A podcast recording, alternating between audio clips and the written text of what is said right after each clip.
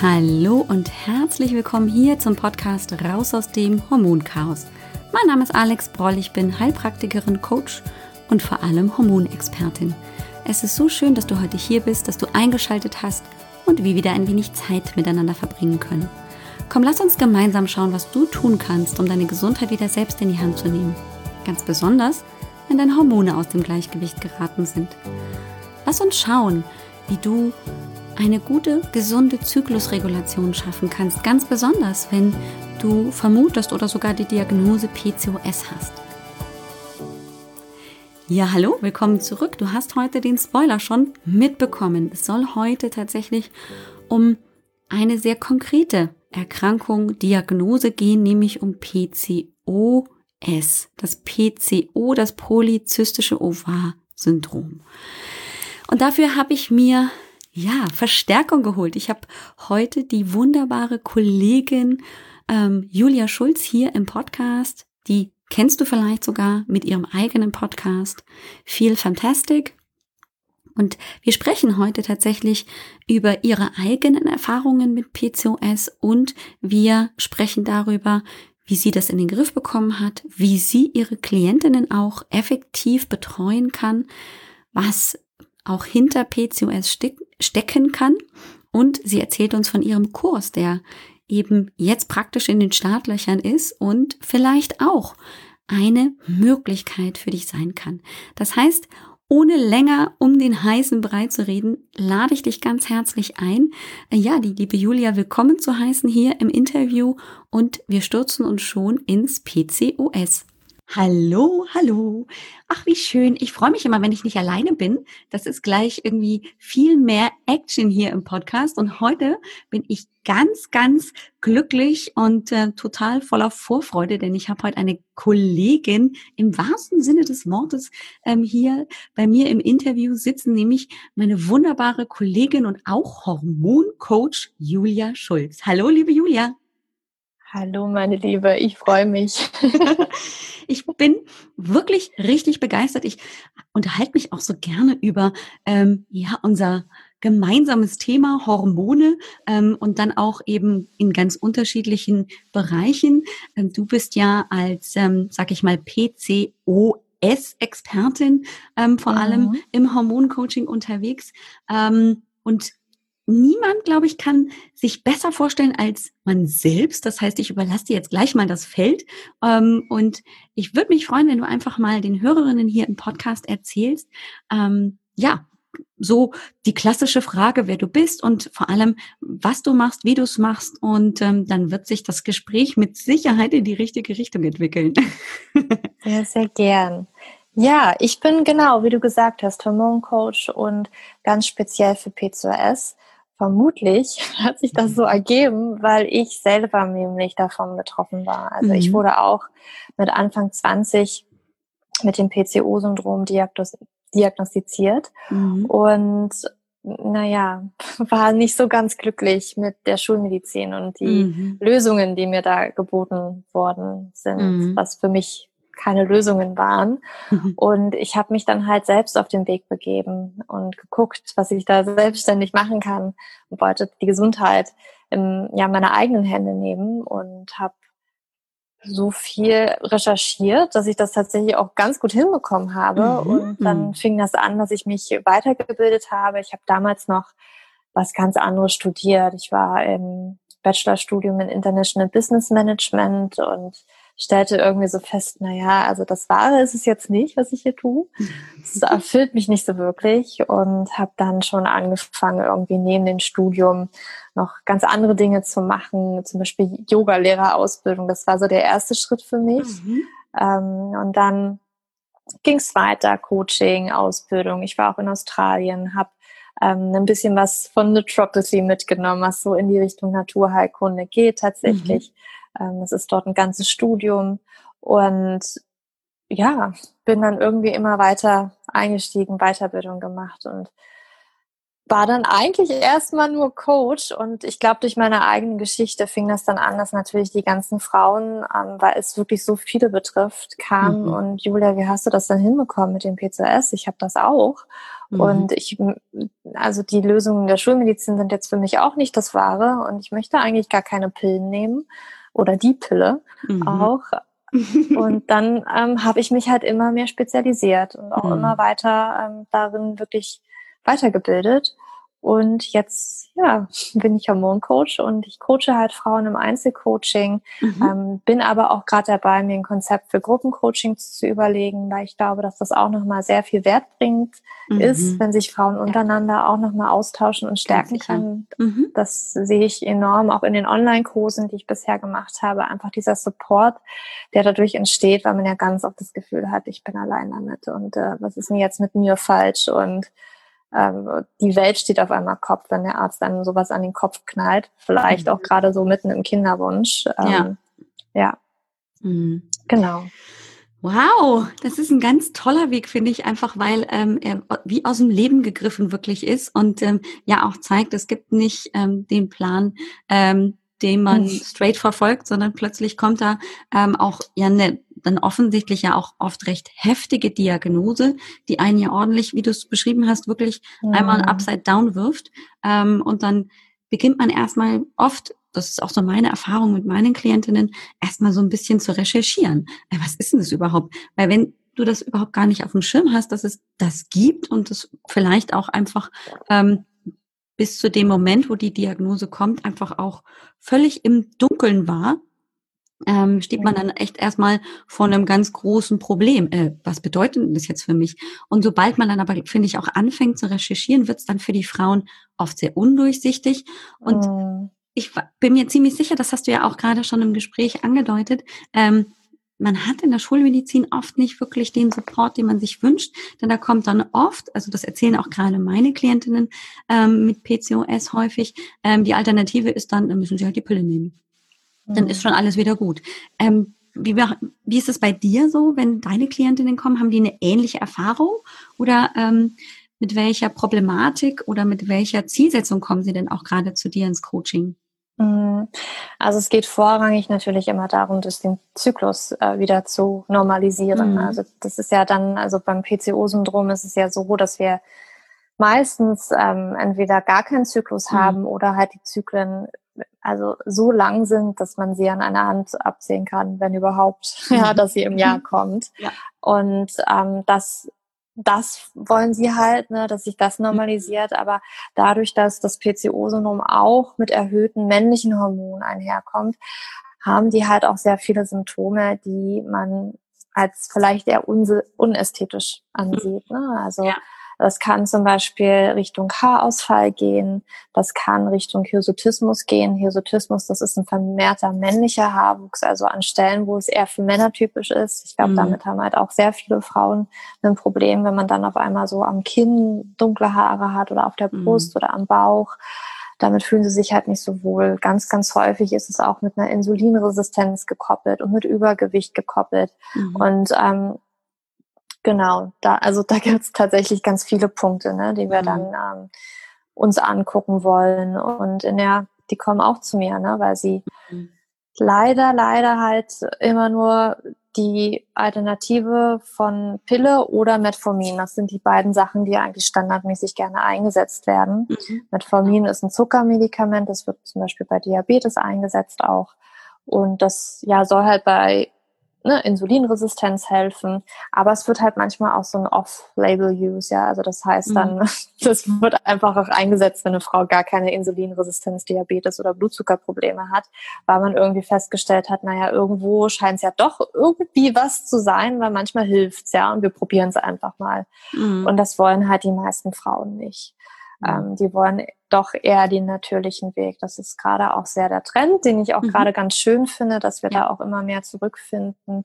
Und leider ist es ja auch so, dass einfach von der Schulmedizin diese in Anführungsstrichen Lösungen ja keine Lösungen sind, sondern eher also eine Problemunterdrückung. Das ist tatsächlich eher sowas wie ne, ein Auto blinkt eine Warnleucht. Äh, Lampe und da kleben wir ein Pflaster drüber, aber die leuchtet oder brennt, fackelt ja immer noch. Mhm. Und so ist es halt, ne, auch mit der Pille. Auch wenn die Ärzte halt gerne erzählen, naja, damit haben sie erstmal wieder einen normalen Zyklus, ist es ja eigentlich überhaupt kein Zyklus, den wir haben, weil im Zyklus würden ja die ganzen Hormone schwanken. Da hast du bestimmt in deinem Podcast schon ja. sicherlich viel drüber erzählt. Sehr viel. Und deine Zuhörer, die, die wissen natürlich wahrscheinlich schon, was im Frauenkörper normalerweise abgeht. So ne? Also, dass die Hormone da schwanken. Und das hat man ja komplett überhaupt nicht, wenn man die Pille nimmt. Und so ähm, man hat halt nur das Gefühl, okay, da kommt halt eine Blutung und die kommt auch irgendwie ziemlich regelmäßig alle 28 Tage. Und äh, dann scheint ja alles paletti zu sein. Genau. Und das Gleiche sehe ich halt auch bei Metformin. Also ich glaube halt, dass man bei Blutzuckerproblemen und Insulinresistenz oder wenn es halt auch schon in die Richtung Diabetes geht, auch nochmal, klar, am besten ist halt immer präventiv, aber auch wenn es jetzt halt schon der Fall ist, ne, wenn eine Frau soweit ist, dass es halt eingetroffen ist, so eine Insulinresistenz, kann man immer noch sehr viel tun, dass mhm. das eigentlich auch umgekehrt wird. Ne? Das ist jetzt ja. nichts, womit ich für immer leben muss. Ne? Auch mhm. wenn wir da vielleicht das Gefühl bekommen, weil uns das so erzählt wird von mhm. der Schulmedizin. Ja. Und ja. ja. für mich ist dann auch Metformin halt einfach nur ne, auch so ein, ja, die Warnblinkanlage einfach mal überkleben, aber wir müssen halt was am Lebensstil ändern, wenn wir wirklich was verändern wollen, weil ansonsten haben wir später, weiß ich nicht, ganz andere Probleme. Ne? Ja. Also in den Wechseljahren haben wir dann Probleme und äh, ja, ach ja, also mhm. da gibt es, glaube ich, unendliche Dinge, die dann kommen können. Ja, ja. wir nehmen halt im Prinzip ähm, damit äh, in Kauf, dass einfach ein Medikament irgendwas äh, in unserem Körper zwar vielleicht augenscheinlich in dem Moment äh, vielleicht richtet, ähm, mhm. aber die äh, Dauerfolgen, die wirklich äh, dauerhaften Nebenwirkungen, die im, im späteren Verlauf eintreten, die haben wir halt nicht auf dem Schirm, aber die holen wir uns halt einfach häufig genug dann auch mit ins Haus. Ne? Mhm. Ähm, das ist ja die große Problematik. Und ähm, ich bin mir ziemlich sicher, dass ja auch ähm, du gerade im Coaching auch immer wieder junge Frauen hast, die ähm, vielleicht von ihrem PCO, ähm, auch bevor sie mit der Pille angefangen haben, einfach als Verhütungsmittel einfach gar nichts wussten. Da war der Zyklus auch normal. Aber mit dem Absetzen ist dann plötzlich irgendwas erstmal, was man nicht gut mhm. definieren kann, komplett durcheinander geraten. Und dann kommt häufig bei der ähm, Untersuchung dann beim Frauenarzt raus ähm, die Diagnose, die einem dann auch so hingeknallt wird. Ja, sie haben halt PCO, ne? So. Mhm, ja. Ähm, dass sich dann aber tatsächlich auch, ähm, gerade wenn man dann eben hartnäckig bleibt und sagt, ich will hier aber trotzdem jetzt nicht wieder mit der Pille anfangen. Ich habe ja aus gutem Grund gesagt, ich möchte damit aufhören. Ähm, tatsächlich, dass dann auch wieder über die Zeit revidiert werden kann. Also es scheint offensichtlich ja auch so zu sein, dass die Pille langfristig gegebenenfalls auch Nebenwirkungen hat, die in Richtung PCO ähm, erstmal eine Diagnose ermöglichen, die aber möglicherweise gar nicht so real ist, wie die Ärzte das dann immer darstellen. Mm, genau, das ist richtig. Ja. Ja, du ähm, hast ja einfach auch erzählt, du hast ja selber ähm, die Diagnose bekommen, im Rahmen vielleicht auch, als du die Pille abgesetzt hast, oder wie ist das überhaupt ähm, so rausgekommen, ähm, mhm. dass du tatsächlich plötzlich die Diagnose PCOS hattest? Genau, das war bei mir ähm, ja, ich hatte einfach mit Anfang 20 keine Lust mehr auf die Pille. Ich hatte mhm. auch verschiedene, also ich habe sie, weiß ich nicht, so mit 14, 15 genommen, weil ich damals ganz, ganz toll Akne hatte. Mhm. Und ähm, naja, auch da super mhm. Lösung, die Pille. Ähm, aber ich glaube, so richtig hat die eigentlich nie geholfen. Mhm. Aber gut, ähm, auf jeden Fall habe ich auch immer wieder gewechselt, weil ich diese Veränderung im Körper einfach nicht mochte. Ich fand mich eigentlich immer so vom, außer natürlich, dass ich Akne hatte, fand ich eigentlich alles andere immer ganz okay. Und ähm, ich fand es dann halt komisch, als meine Brust auf einmal größer wurde und ne, das irgendwie gar nicht zu meinem Körperbau gepasst hat. Ne? Ich glaube, mm. andere hätten sich gefreut. Ich fand es einfach blöd auf einmal, ja. Also ich mhm. habe einen schmalen Körper war, das sieht blöd aus. So habe ich sie gewechselt. Dann äh, ging mein die Brustgröße, also die Körbchengröße wurde wieder kleiner und dann fing irgendwas anderes an. Ne? Also mhm. keine Ahnung, Haarausfall oder was auch immer. Und ich habe einfach mit Anfang 20 gesagt, nö, kein Bock mehr. Mhm. Dann habe ich sie abgesetzt und dann habe ich halt echt extrem lange auf meine Periode gewartet. Ich habe noch, hab noch so, okay, ja, ein bisschen kann ja normal sein, aber dann wurde es halt immer, immer länger. Mhm. Und dann bin ich zum Frauenarzt gegangen und sie meinte, oh, naja, okay, wir gucken mal, ähm, ich nehme dir nochmal Blut ab. Und dann waren halt, also alle Kriterien, die man theoretisch beim Arzt so abhaken würde, ne, was der Arzt so abhakt bei PCS. Mhm. Keine Periode, diese Zysten an den Eierstöcken, also was eigentlich nur Eifolike sind, die irgendwie da stecken geblieben sind mhm. und irgendwie sich nicht mehr zurückbilden und keine Eisprünge stattgefunden haben und naja. Und meine Hormone, also die Androgene, die männlichen Hormone waren erhöht. Mhm. Und dann sollte ich halt die Pille wieder nehmen. Ich so, nee, ich möchte nicht. Aus gutem äh, Grund aus, abgesetzt, ja. Mhm. Ja, ähm, ich glaube, dann habe ich tatsächlich auch noch Metformin genommen, hat auch nicht so wirklich geholfen. Und dann über ein Jahr später ähm, hat sie mir dann, das ist leider ja auch immer so, dass die Ärzte einen auch extreme Angst machen. Ne? Da mhm. unten geht alles kaputt. Ähm, sie können nie schwanger werden und naja, sowas alles. Ne? Mhm. Ähm, dass ich sie dann doch erstmal auch wieder genommen habe. Und habe mir halt aber auch geschworen, okay, ich nehme die jetzt, aber ich, solange ich die nehme, werde ich schon mal anfangen, irgendwie was zu ändern. Es muss eine andere Möglichkeit geben. Mhm. mhm. Und so war das bei mir.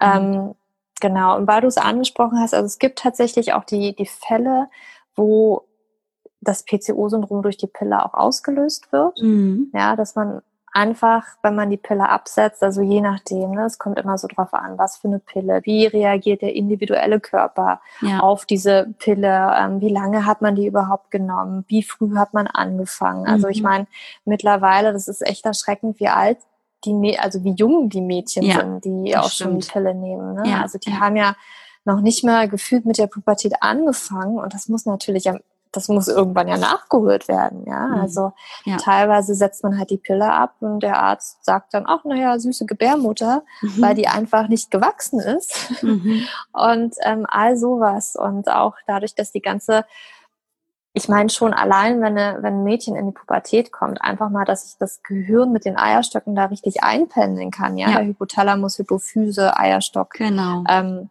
das dauert ein paar Jahre und eigentlich hat keine also es ist relativ unnormal, dass man halt in jungen Jahren, wenn die Periode gerade anfängt, da wirklich regelmäßige Zyklen hat, ja, mhm. oder dass da nur äh, zwölf äh, Follikel im Eierstock heranreifen. Das können bis zu 25 sein. Und mhm. leider wird halt ganz frühzeitig irgendwie sowas ne, fallen Diagnosen oder wird die Pille verschrieben. Ach, Sie haben Schmerzen, nehmen Sie doch mal die Pille. Sie haben Akne, nehmen Sie doch mal die Pille. Mhm.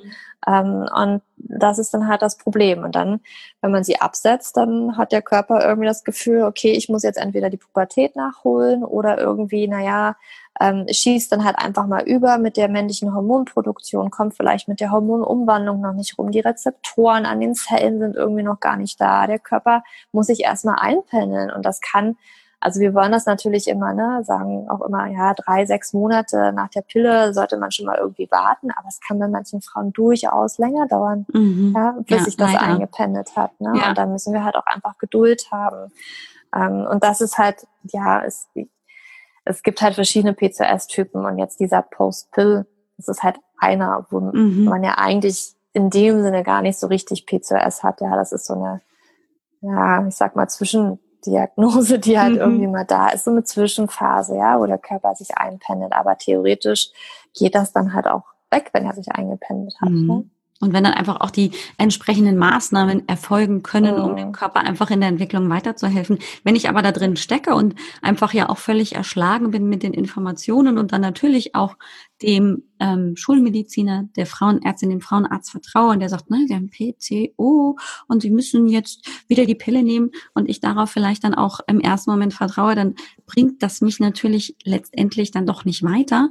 Ähm, oh. Ich mich da wahrscheinlich einfach ähm, möglicherweise eine ganze Zeit länger ähm, mit so einer Zwischendiagnose rum, wie du so nett gesagt hast. Ähm, und das müsste eigentlich gar nicht sein. Spannend finde ich auch, und da will ich gleich mal drauf eingehen, weil du das eben auch gerade so äh, im Nebensatz so schön eingeflochten hast. Es gibt ja eben auch ähm, unterschiedliche Arten von PCOS. Mhm. Das finde ich nämlich auch ganz wichtig, sich da mal ähm, einfach ein bisschen mit zu beschäftigen, weil es gibt halt nicht das eine, ähm, sondern einfach im Prinzip ja unterschiedliche Ursachen, ähm, die dazu führen, führen können, dass das ähm, PCOS sich im Prinzip einstellt. Das hast du in deinem Buch ja auch so schön erläutert. Oh. Ich ähm, will ich gar nicht irgendwie dazu ermuntern, jetzt das äh, alles in, in äh, die Tiefe zu erläutern, weil das ist ja jetzt gar nicht so einfach. Aber vielleicht können wir doch mal so kurz über die anderen drei, das mhm. Postpill, ähm, die Postpillart des PCOS haben wir jetzt ja gerade schon ein bisschen er erörtert, aber es gibt ja noch die anderen drei. Magst du die uns mal kurz ein bisschen mhm. erläutern? Mhm. Das wäre total toll.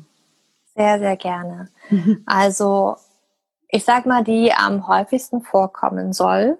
ja, mhm. ähm, man sagt, ungefähr 70 Prozent der Frauen haben tatsächlich eher diese Form und die ist gekoppelt an eine Insulinresistenz. Mhm. Also, mhm. dass Frauen PCO-Syndrom haben, eine Insulinresistenz und wahrscheinlich auch eher zu Übergewicht neigen. Mhm. Man bringt halt häufig auch eine Insulinresistenz mit Übergewicht in Verbindung, aber ich sage auch immer, selbst wenn du schlank bist, lass es abchecken, mhm. weil es gibt auch genügend schlanke Frauen, die eine Insulinresistenz haben. Das stimmt, ja. Ähm, ja, also da, da einfach mal äh, zu gucken. Und da ist es halt so, dass ähm, da der Stoffwechsel halt irgendwo ein Problem hat, mhm.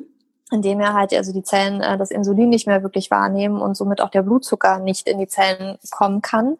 Und das Problem ist dann halt, dass der Blutzucker erhöht ist und Insulin auch weiterhin im Blut erhöht ist. Und das Insulin ist, gilt ein bisschen als, ich sag mal, ja, also es regt eher Entzündungen an, ja, es ist ein entzündungsförderliches mhm. Hormon mhm. im Körper. Und es hat aber auch den Effekt, wenn wir das halt vermehrt im Körper oder im Blutkreislauf haben, dass es auch die Eierstöcke anregen kann, oder nicht anregen kann, aber es kann da halt eine Funktionsstörung hervorrufen, dass halt Hormone irgendwie nicht richtig umgewandelt mhm. werden oder dass vermehrt männliche Hormone direkt in den Eierstöcken produziert werden.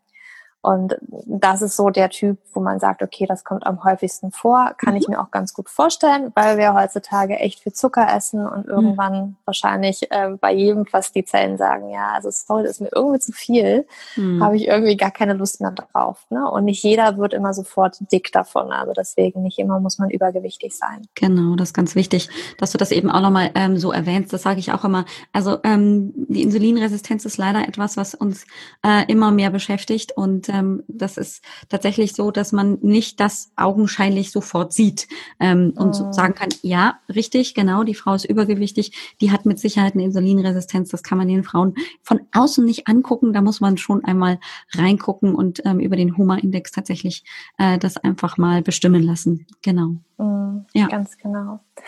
Und ja, ein weiterer Typ wäre zum Beispiel der Typ mit stillen Entzündungen. Mhm. Man muss ja aber sagen, also die Typen können sich durchaus mischen. Ne? Also das heißt jetzt nicht, es gibt halt diese klare Grenze äh, zwischen jedem Typ, weil zum Beispiel, wenn du eine Insulinresistenz hast, dann hast du eigentlich auch immer stille Entzündungen. Ja, ne? Weil einfach, genau. habe ich ja schon erwähnt, das ist halt einfach ein entzündungsförderliches Hormon, dieses mhm. Insulin. Ja. Und ähm, meistens ist es aber noch ähm, irgendwo anders drückt der Schuh, mhm. ähm, ne, wenn wir so unter stillen Entzündungen leiden. Das hat meistens auch mit einem Darmproblem zu tun, also dass, ja. wir, dass auch die Darmgesundheit auch mhm. leidet. Ich glaube, das tut es auch bei fast allen Frauen mittlerweile, mhm. einfach durch die Ernährung, auch, ja. durch den Stress, den wir haben. Also das hat alles einen enormen Einfluss auf unsere Darmgesundheit, also dass die Darmflora einfach nicht mehr intakt ist, dass vielleicht sogar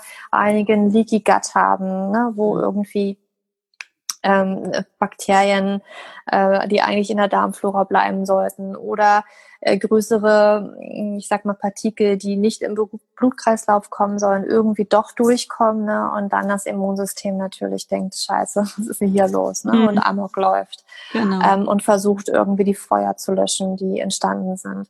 Und dann kann es halt passieren, dass wir zum Beispiel Nahrungsmittelunverträglichkeiten ähm, entwickeln. Also ganz, ganz häufig sehe ich zum Beispiel, dass diese Frauen auch Probleme mit Gluten haben, mhm. mit ähm, Milchprotein. Das hat, das darf man nicht verwechseln. Das hat eigentlich wenig mit Laktose zu tun. Laktoseintoleranz hat meistens äh, kann natürlich auch gleichzeitig vorkommen. Ne? Mhm. Ähm, Laktoseintoleranz, das hat eher mit einem Enzym zu tun. Ne? Mhm. Das gibt halt die Laktase, die das, die die Laktose abbaut. Das ist eine Sache, ja, das Das ist aber hier nicht der Fall. Es geht hier wirklich um das Protein. Also dann hilft meistens auch keine laktosefreie Milch, sondern man muss dann halt pflanzliche Alternativen schon zu sich nehmen. Ne? Ähm, aber natürlich auch Milch nochmal andere Probleme, wenn ich jetzt nochmal ein bisschen aushole, einfach dadurch, dass auch Hormone enthalten sein können, mhm. Antibiotika-Rückstände enthalten sein können. Genau. Das befindet sich auch alles, alles in der Milch von der Kuh. Und so könnte es halt ganz viele Lebensmittel geben. Also mhm. Gluten, Milch, das sind halt häufige ähm, Nüsse, sehe ich auch immer häufiger, weil, mhm. naja, also eigentlich kann man sagen, das, was man viel isst, mhm. da ähm, kann man in der Regel am besten ja. Lebensmittelunverträglichkeiten bilden, so es, wenn irgendwie stimmt. was im Darm auch mhm. nicht hinhaut. Ne? Und da sagt man halt auch, dass einfach erstmal sind diese stillen Entzündungen purer Stress im Körper und ähm, sorgen dann auch dafür, dass Stresshormone zum Beispiel vermehrt ausgeschüttet werden und Stress bringt wieso den ganzen Zyklus durcheinander oder kann den Zyklus durcheinander bringen. Und andererseits können halt diese stillen Entzündungen auch dafür sorgen, dass auch tatsächlich an den Eierstöcken dann irgendwie, ne, die mhm. das sozusagen andocken, anklopfen und sagen, na hier kommen ein paar männliche Hormone mehr. Mhm. Ähm, also da gibt es halt viele mögliche Fehlsteuerungen, die dadurch mm. entstehen können. Ja. Und dann gibt es halt noch den ähm, dritten Typ, und das, den nenne ich den nebenniereninduzierten P2S-Typ. Das bedeutet, dass hier tatsächlich eher die Hormonproduktion von männlichen Hormonen in den Nebennieren stattfindet. Mhm. Man muss sich das so denken, dass männliche Hormone oder Geschlechtshormone allgemein nicht nur in den Eierstöcken produziert werden, sondern tatsächlich ja auch in den Nebennieren. Die Nebennieren sind unsere, ich sage jetzt mal Stressdrüsen. Die machen jetzt natürlich nicht nur Stress und äh, produzieren Stresshormone, sondern eben auch Geschlechtshormone, aber eben auch nochmal andere Hormone für den Mineralhaushalt und mhm. so weiter und so fort.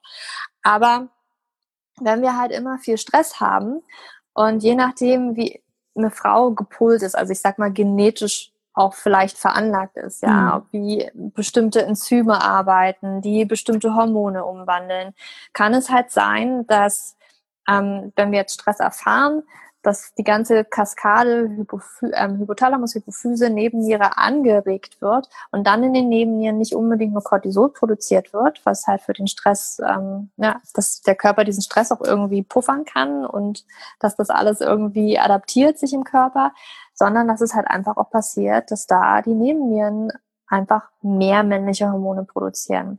Ähm, da muss man auch immer gucken, ob die Frau vielleicht nicht auch eine Genmutation hat für eine Stoffwechselstörung. Mhm. Das androgenitale Syndrom ist heute auch immer abgecheckt werden, ob das nicht tatsächlich der Fall ist, weil dann haben wir nämlich ein, durch diese Genmutation auch einen Enzymdefekt, mhm.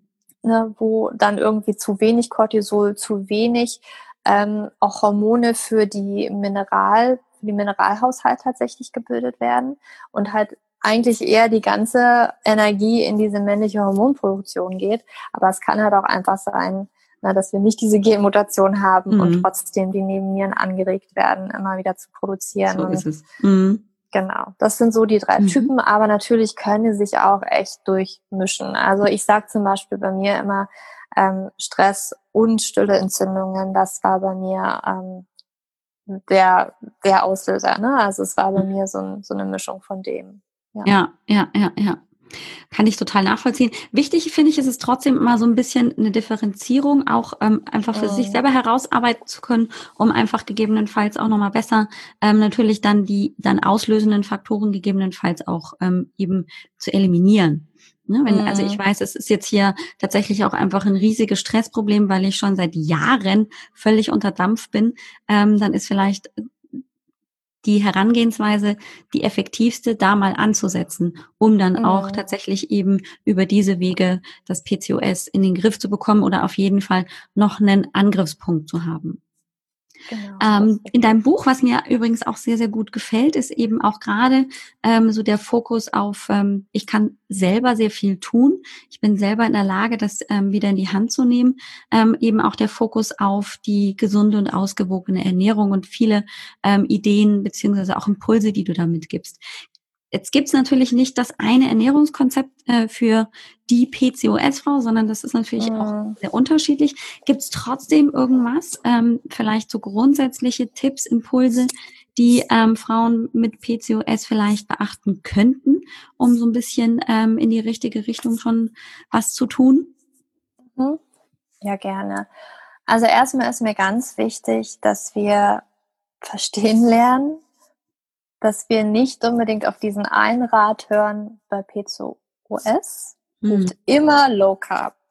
Ähm, oder No Carb tatsächlich, dass mhm. wir einfach davon wegkommen, ähm, weil das ist nicht der Fall. Das schreibe ich auch in meinem Buch, dass man einfach für sich persönlich eine Kohlenhydratschwelle, Toleranz herausfindet. Ne? Wie viel braucht denn eigentlich mhm. mein Körper? Ja. Das ist halt sehr individuell, es kann von der Lebensphase abhängen. Ähm, ne, wenn ich viel Sport treibe, dann ist das nochmal was ganz anderes, als wenn ich gar keinen Sport treibe. Ähm, ganz abgesehen davon, ob ich dann vielleicht weniger oder vielleicht mal anfangen sollte zu trainieren. Ähm, aber da einfach nicht blind irgendwie was folgen, sondern da auch ein bisschen in den Körper reinhören. Es gibt halt Anzeichen, wo wir das halt auch gut merken können, ob wir jetzt zu viel Kohlenhydrate hatten, zu wenig Kohlenhydrate hatten, dass wir einfach unseren Körper dann ein bisschen unterstützen. Mhm. Das ist so das Erste. Mhm. Eine andere Sache ist natürlich auch die Qualität der Kohlenhydrate uns anzugucken. Ne? Also selbst wenn ich sage, ja, du könntest wahrscheinlich ein bisschen mehr vertragen, heißt das nicht, dass ich damit meine, jetzt kannst du deine Tafel Schokolade am Tag essen und eine Muffin noch dazu, mhm. sondern dass wir halt wirklich einfach uns von Lebensmitteln bedienen, die wir, die irgendwo wachsen. Ja, mhm. die nicht irgendwo hergestellt werden müssen. Also eine Süßkartoffel, Kartoffel, die wachsen irgendwo. Ähm, also damit wirklich frische vollwertige Lebensmittel. Und das ist auch schon, das gilt nicht nur für Kohlenhydrate oder unsere Kohlenhydratquellen, sondern einfach generell. Ne? Einfach mehr frisches Gemüse essen, auch Obst ist okay. Ähm, natürlich Gemüse ein bisschen mehr mhm. und da einfach vollwertiger essen. Ähm, da fängt es schon mal an. Ne? Mhm. Und dann tut es halt auch ganz vielen gut, tatsächlich mal auszuprobieren, ob es bestimmte Lebensmittel gibt, auf die ich nicht so ganz ähm, gut reagiere. Also Milchprodukte, Gluten sind sehr, sehr häufig verbreitet mittlerweile, hm. ähm, dass es nicht so gut vertragen wird. Nicht immer muss man, äh, so wie ich, unbedingt mit Akne zum Beispiel drauf reagieren. Bei manchen Frauen ist es tatsächlich auch irgendwie der Auslöser, dass sie endlich es schaffen abzunehmen. Mhm. Weil es ist auch immer so, ne, wenn diese stillen Entzündungen im Körper so hoch ähm, sind, dass wir nicht abnehmen können, immer wenn wir halt diese Lebensmittel essen, weil diese stillen Entzündungen immer wieder befeuert werden, dann will der Körper einfach nicht abnehmen. Dann ist er unter mhm. Dauerstress. So ähm, auch Wassereinlagerungen werden natürlich, ne, bei Entzündungen äh, kennt man vielleicht, ne, wenn man irgendwie was hat, es schwillt ja auch manchmal an, so an ne, wenn wir die Wunde haben, ne, dass mm, das irgendwie genau. eine Schwellung ist. Ja. Und so kann man sich das im Körper auch so ein bisschen vorstellen, ne, ohne dass man das irgendwie jetzt unbedingt sieht. Aber da kann halt auch viel Wasser im Körper gelagert werden, ne, was mhm. wir dann mhm. natürlich auch noch vielleicht noch als extra Gewicht irgendwie rumtragen. Und mhm. das habe ich ganz, ganz viel das Feedback bekommen. Ne? Also ich habe ja alles ausprobiert, Julia, aber seitdem ich äh, auf Milchprodukte und Gluten verzichte, mhm. muss ich gar, eigentlich gar nicht mehr meine Ernähre. Also mhm. ne, nehme ich schon irgendwie ganz automatisch ab und auch ohne, dass ich irgendwas machen muss. Und es war sonst immer ein Kampf. Also es kann schon echt viel ausmachen. Ähm, ja, mhm. das sind so grundlegende, grundlegende Tipps. Und die sind, finde ich, auch selbst wenn ein bisschen Widerstand in der Regel bei der einen oder anderen mhm. vielleicht dann auch entsteht, weil das sind natürlich auch so ähm, tief eingegrabene Muster ähm, und natürlich auch ähm, Konzepte, an denen man dann gegebenenfalls festhält, weil man es halt nicht anders kennt und mit bestimmten Gefühlen natürlich auch verbindet.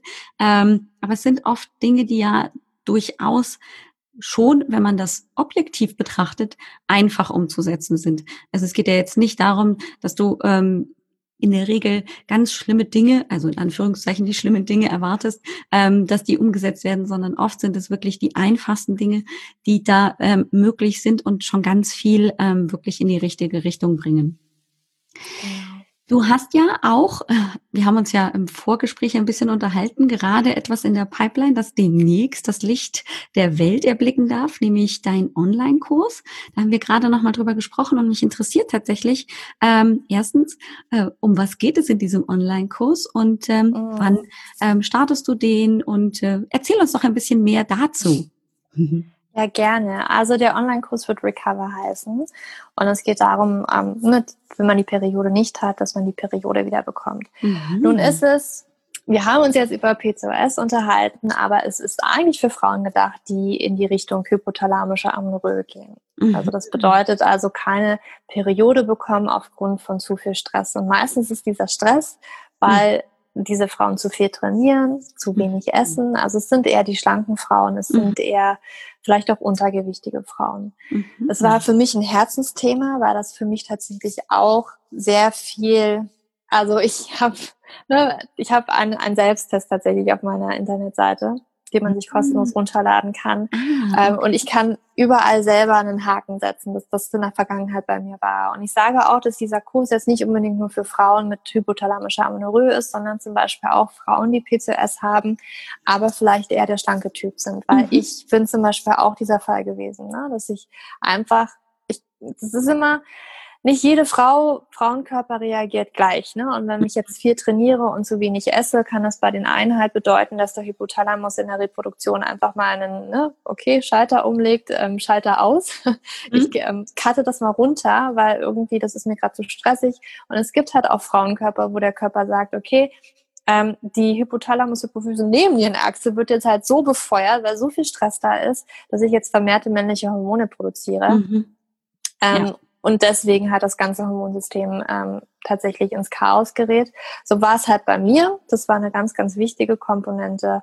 Und wir gucken uns halt wirklich ähm, an. Also es würde ja bei vielen Frauen darum gehen, ne, einen gesunden BMI zu erreichen, mhm. wirklich auch vom Sport runterzukommen, weil man muss halt auch wirklich sagen, natürlich ist jeder Frauenkörper irgendwie anders, ähm, aber schon auch Joggen ist teilweise eine Sportart, die nicht jeder Frauenkörper so wirklich mag. Ich glaube, mhm. finden auch immer die Frauen, die für einen Marathon trainieren. Auf einmal war meine Periode nicht mehr da. Mhm. Ähm, ja, weil der Körper das nämlich als sehr stressvoll empfindet, ähm, tatsächlich so viel zu trainieren und dass wir da einfach ähm, wirklich gucken, okay, wie viel Training und was für ein Training unterstützt denn überhaupt meinen Körper. Und natürlich wird es darum gehen, was muss ich machen, damit meine Periode wiederkommt. Also, mhm. oder was darf ich machen? Was sollte ich vielleicht meiden? Auch mit dem Essen, dass wir da wirklich also mein Ziel ist es auch, dass wir hin zum intuitiven Essen kommen und dass mhm. das Essen halt keiner Kontrolle, weil wir immer wieder tatsächlich hören, okay, ich muss Low Carb essen oder ich muss so und so essen, mhm. ähm, um irgendwie gut auszusehen oder um meine Periode wieder zu bekommen. Aber meistens ähm, ist es halt nicht der Fall. Und da einfach ins Intuitive reinzukommen, das ist vor allen Dingen bei der hypothalamischen Amenorrhoe ja. ganz, ganz wichtig. Und da gucken wir uns auch an, wo kommt denn das überhaupt her, dass ich vielleicht da ähm, mit dem Essen irgendwie versuche, mich da ständig zu kontrollieren, warum ich dann irgendwie ähm, so viel Sport mache, dass wir da wirklich Glaubenssätze, negative Gedanken und auch die Emotionen, die dahinter liegen, uns angucken. Mhm. Und äh, dann auch natürlich, ne, es wird viele Frauen geben, die auch einen Kinderwunsch haben. Mhm. Und ähm, da, da nehme ich die Frauen an die Hand. Mhm. Also es ist tatsächlich, wenn ich es mal in meinen kurzen Worten ähm, zusammenfassen darf, wirklich eine ganzheitliche Betrachtung äh, der Frau, die ähm, sehr sportbegeistert ist, darauf auch ja. sehr guckt und ähm, eben daraus aber natürlich sich auch in Pri Probleme entwickeln, ähm, die ihr natürlich oft auch gesundheitlich nicht gut tun. Genau. Mhm. genau. Sehr cool. Da bin ich ja sehr gespannt und drück dir alle Daumen, also dass da auch wirklich ähm, genau die richtigen Frauen dann ähm, zu dir finden und äh, du dann einfach auch eine ganz tolle Zeit mit denen hast, um ähm, sie eben auch dann zu begleiten. Wie lange dauert der Kurs dann ähm, so in, jetzt in der Planung? Mhm, der wird ähm, ja, also wir starten, also Verkaufsstart, ne, das wird mhm. jetzt am 6.9. sein und wir starten dann alle gemeinsam in, ich sag mal, das zweite Modul, das erste Modul wird gleich zur Verfügung stehen ah, und wir starten okay. gemeinsam am, mit dem zweiten Modul, ich glaube am 21. September, das müsste Montag sein. Mhm. Ich glaube, der Montag ja, ist entweder genau. der 20. oder 21. Ja, genau, richtig. Und da starten wir gemeinsam und es geht dann am um, sieben Wochen. Sieben Wochen, wow, cool. Und wie hast du ja. den dann ähm, aufgebaut? Also da gibt es dann ähm, pro Woche ein Modul oder mhm. ähm, sehr cool. Das heißt, ja. acht Module? Nicht ganz. Es ah, gibt okay. äh, fünf Module, weil zwei Module werden über zwei Wochen gehen. Also es sind wirklich die ah. Module, wo ich weiß, da haben halt viele Frauen viele Ängste, viel mhm. ähm, wahrscheinlich Rede- und Fragebedarf. Also das wird vor allen Dingen das Modul sein, wo wir uns wirklich angucken, wie viel Energie braucht dein Körper, was musst du essen, mhm. äh, also wie viel musst du essen und was solltest du essen und wie solltest du ähm, da vielleicht deinen Tag auch ähm, eher gestalten, ähm, so dass du halt wirklich auch das die Energie aufnimmst, die dein Körper braucht, um einfach sich sicher zu fühlen für eine Periode. Ähm, und natürlich auch die Ängste uns dann nochmal angucken. Also vielleicht auch mal ähm, die ein oder andere Challenge tatsächlich machen. Und auch das Modul, wo es um Sport und Stress geht, das wird mhm. auch zwei Wochen einnehmen, weil ich auch da weiß, dass da ganz viele Ängste vorhanden sind. Mhm. Und ja, na, und das kann man da natürlich auch nochmal ein bisschen aufteilen, dass es eine Woche wirklich um Sport geht und die andere Woche dann auch nochmal mhm. ähm, vermehrt ähm, Stressminderung, ne, dass wir uns das auch nochmal angucken. Wow. Aber das ist alles unter dem Modul mhm. Repair zusammengefasst, ne, weil es da auch nochmal ums ja. Reparieren geht des Körpers sozusagen. Ja, genau.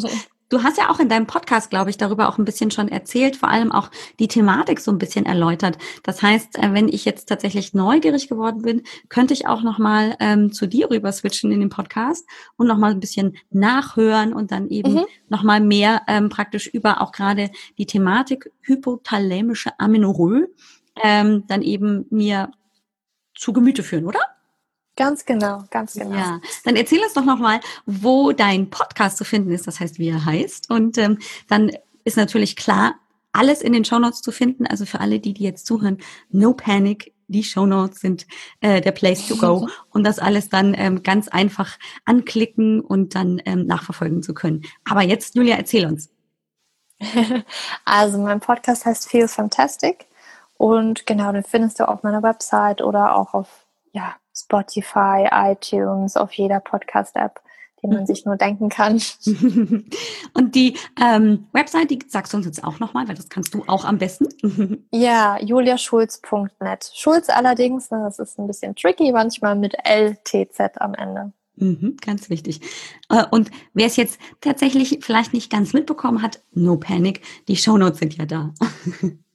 Genau. Julia, ich wünsche dir so viel Erfolg mit dem Kurs, aber vor allem natürlich auch ähm, dir ein ganz herzliches Dankeschön, dass wir mal ähm, sehr tief einsteigen konnten in die Symptomatik PCOS.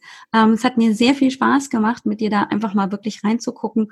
Ähm, selbst wenn ähm, mir vieles davon bekannt war, ist es natürlich super, das nochmal aus einem anderen Blickwinkel, nämlich aus dem äh, Expertenblick äh, zu betrachten, die sich da einfach vor allem mit beschäftigt. Also vielen herzlichen Dank an dich. Ich bin mir ziemlich sicher, dass ähm, die Hörerinnen ähm, da mit großen Ohren zugehört haben. Und dir erstmal ähm, weiterhin ganz, ganz viel Erfolg. Ich danke dir, Alex. Mach's gut und äh, vielleicht ja bis irgendwann. Mach's gut. Tschüss. Mach's gut. Tschüss. Ja, super cool, oder? Wenn man jemanden hat, der das auch so wunderbar erklären kann. Ich fand, Julia hat das ganz, ganz toll gemacht, einfach die ganzen Hintergründe von PCOS ähm, zu erklären, zu erläutern, ohne sich zu sehr im Fachjargon zu verlieren.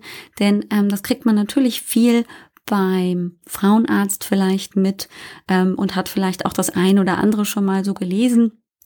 Das möglichst einfach und nachvollziehbar einfach auch zu erläutern, finde ich aber genauso wichtig, ähm, gerade wenn man eben nicht der Experte da drin ist und einfach nur so ein bisschen sich wirklich mit dem Thema beschäftigen möchte, ohne da gleich Medizin studieren zu wollen. also das hat sie super gemacht und ich bin ihr wahnsinnig dankbar, dass das ähm, so geklappt hat, dass sie die Zeit sich auch einrichten konnte. Sie steckt nämlich mitten im Lounge zu ihrem Kurs, von dem sie uns erzählt hat, und ist da also wirklich tief drin noch beschäftigt. Und sie hat trotzdem die Zeit gefunden. Also liebe Julia, herzlichen Dank an dich. Ich würde dir empfehlen, ganz besonders, wenn du eben sehr, sehr schlank bist, vielleicht sogar untergewichtig, eben genau die Kriterien erfüllst, von denen sie so ein bisschen erzählt hat, ähm, und eben die Blutung, der Zyklus, naja, so ein bisschen träge ist oder eben gar nicht mehr ähm, funktioniert, da mal hinzugucken und vielleicht sogar mit der Julia auf die Reise zu gehen, das wieder zu beleben. Denn das ist eben für viele Frauen ganz wichtig, dass auch ähm, eben über einen normalen Zyklus natürlich auch das sich positiv auf die Gesamtgesundheit auswirkt. Und Frauen, die eh schon ähm, dabei sind, eben gut für sich zu sorgen, die sind, glaube ich, auch in, bei Julia in guten Händen in ihrem Kurs. Du wirst ohne weiteres alle Links zu Julias Website, zu ihrem Kurs und eben natürlich auch zu ihrem Podcast ganz einfach finden können, indem du einfach den Show Notes folgst auf www.alexbroll.com Schrägstrich 106 und du hast vielleicht gemerkt, dass die Folge natürlich heute ähm, so außerhalb des normalen Rhythmus für die Veröffentlichung der Podcast-Folgen kam. Das liegt einfach daran, dass wir im Gespräch, ähm, im Vorgespräch zu unserem Interview einfach festgestellt haben, uh, also die Planung ähm, des Interviews ist so suboptimal, wenn ähm, eben du vielleicht auch daran interessiert bist, an dem Kurs teilzunehmen und auf jeden Fall mehr darüber zu erfahren. Und deswegen habe ich mich entschlossen, diese Podcast-Folge einfach nochmal als Special obendrauf, als zweite Folge in der Woche zu veröffentlichen. Einfach damit du die Chance hast, das auch dann eben in der entsprechenden passenden Zeit, jetzt wo gerade der Lounge ist, das dann auch eben dir anzugucken. Nächste Woche werden wir uns dann wirklich genauer mal die Insulinresistenz angucken, die ja nicht nur möglicherweise manchmal ein Mitsymptom von PCOS sein kann, sondern das kommt manchmal auch einfach so vor. Hm? Ähm, eben gerade bei ähm, Übergewicht kann das eben eine große Rolle spielen. Und weil wir ja da auch ein Hormon haben, das wir uns näher anschauen können, nämlich das Insulin, wollen wir das mal tun.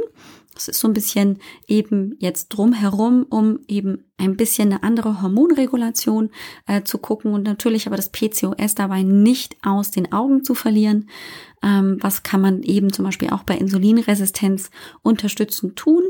Da sind natürlich viele Tipps auch rund um die Ernährung, die wir ja auch schon angeguckt haben. Wir haben jetzt eben auch das Interview von der Isabel Brandau ähm, ja hier im Portfolio, das du dir anhören kannst, wo es auch um die antientzündliche Ernährung geht. Wir wissen ja, alles, was dann eben den Insulinspiegel ähm, niedrig hält, bedeutet auch eben, dass weniger Entzündungen verursacht werden. Das wissen wir eben heute dank Julia auch nochmal ein bisschen ausführlicher. Aber darum wird es eben nächste Woche gehen und dann geht es aber natürlich noch ein paar Folgen weiter um das Thema PCOS, bevor wir uns dann ein neues Thema suchen.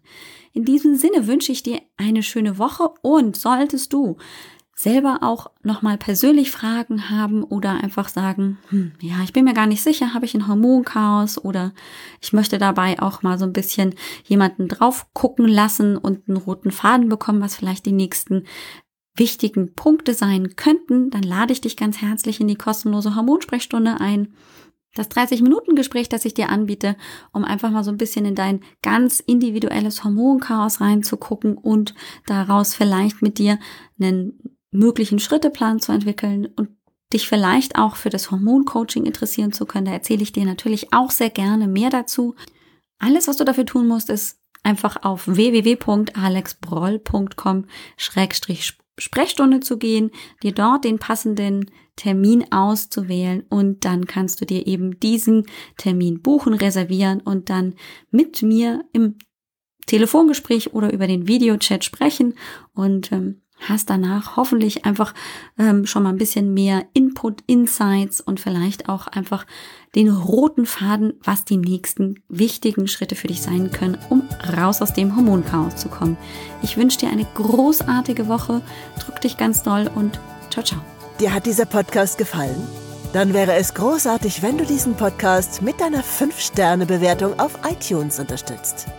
Und wenn du noch mehr über dein Hormonchaos erfahren willst, Geh einfach auf www.alexbroll.com. Bis zum nächsten Mal.